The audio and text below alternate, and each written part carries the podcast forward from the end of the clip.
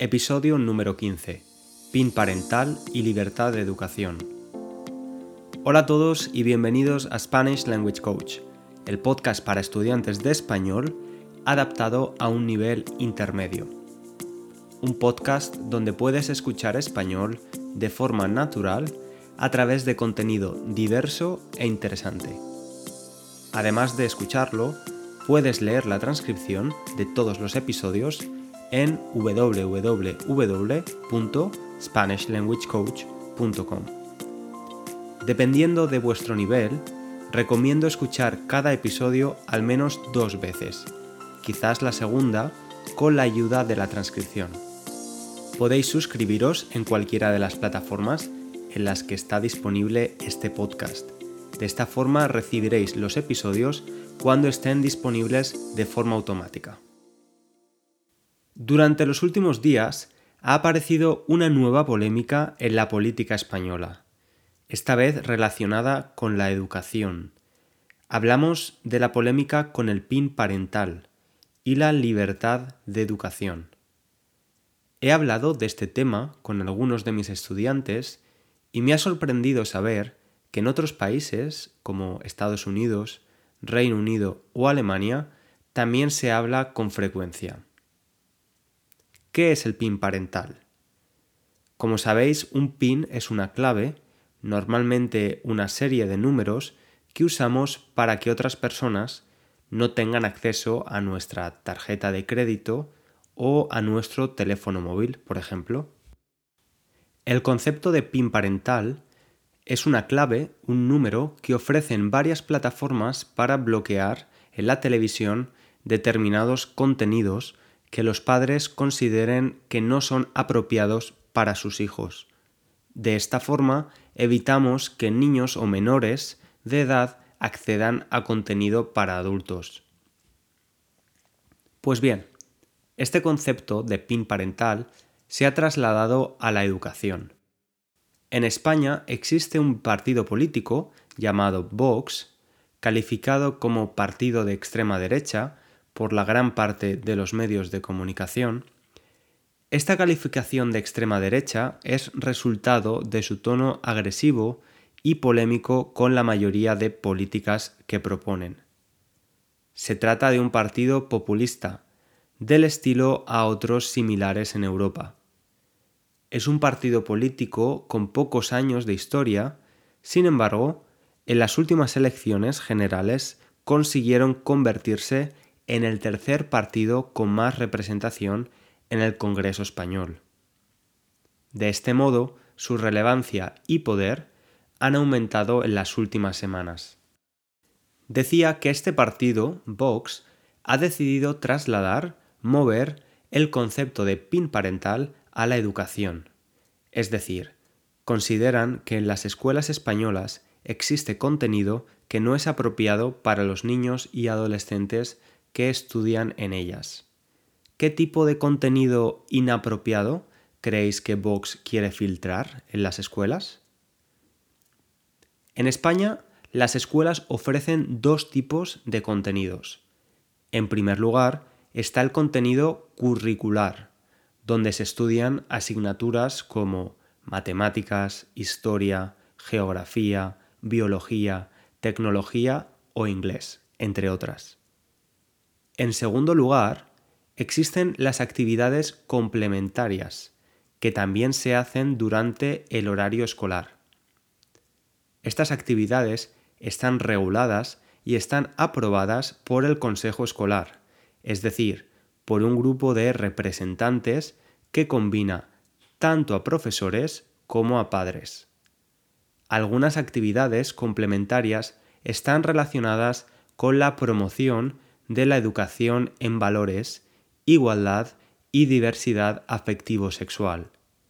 Es decir, se les habla a los niños y adolescentes de los problemas de la sociedad actual relacionados con el género y se les ofrece contenido de educación sexual. El objetivo de estas actividades es promover, promocionar el respeto, evitar la discriminación y también evitar embarazos adolescentes o la propagación de enfermedades de transmisión sexual o ETS, su acrónimo. Para el partido político Vox, esta clase de contenido trata de adoctrinar a los alumnos. El verbo adoctrinar tiene una connotación negativa.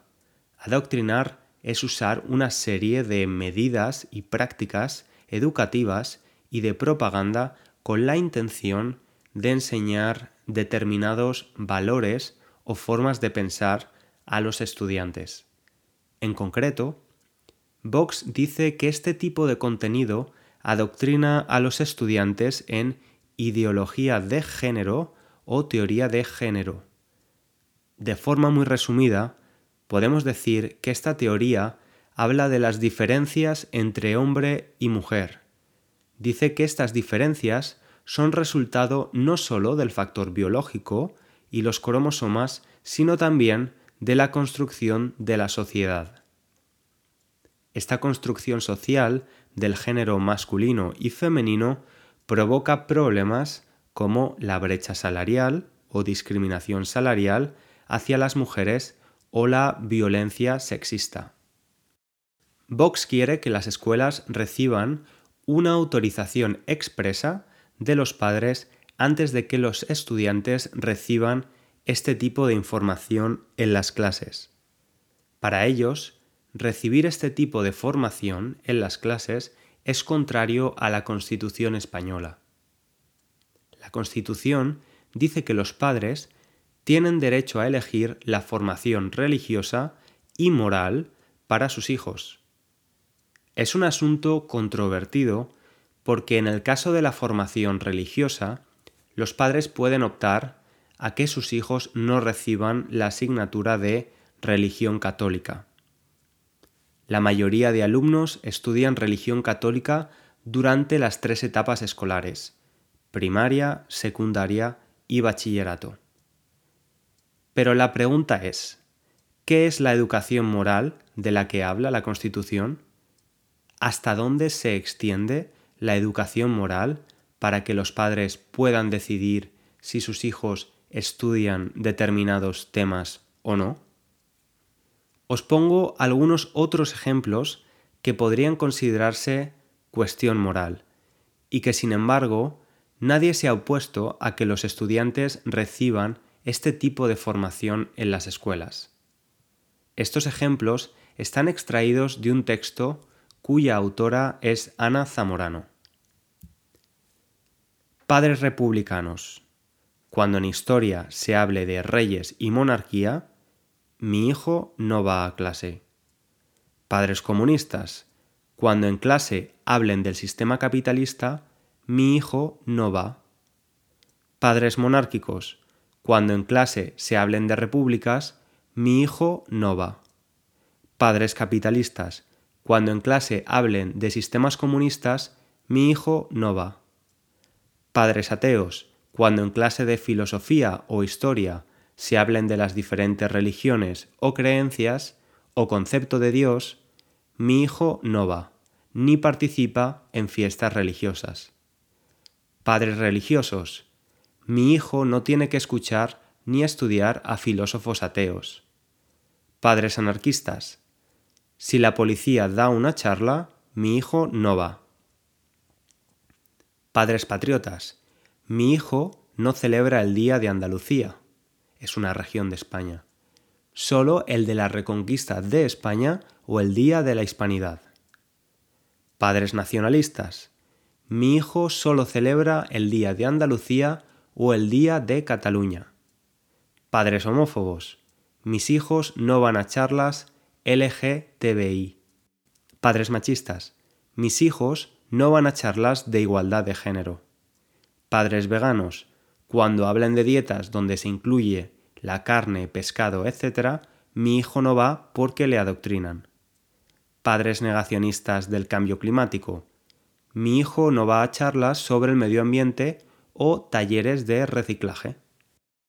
En definitiva, la pregunta es, ¿Deben los padres censurar, es decir, ser censores o usar la censura con la educación de sus hijos a través del PIN parental? En mi opinión, el PIN parental no es la mejor de las ideas. Creo que lo mejor es promover el pensamiento crítico. Pongamos un ejemplo práctico.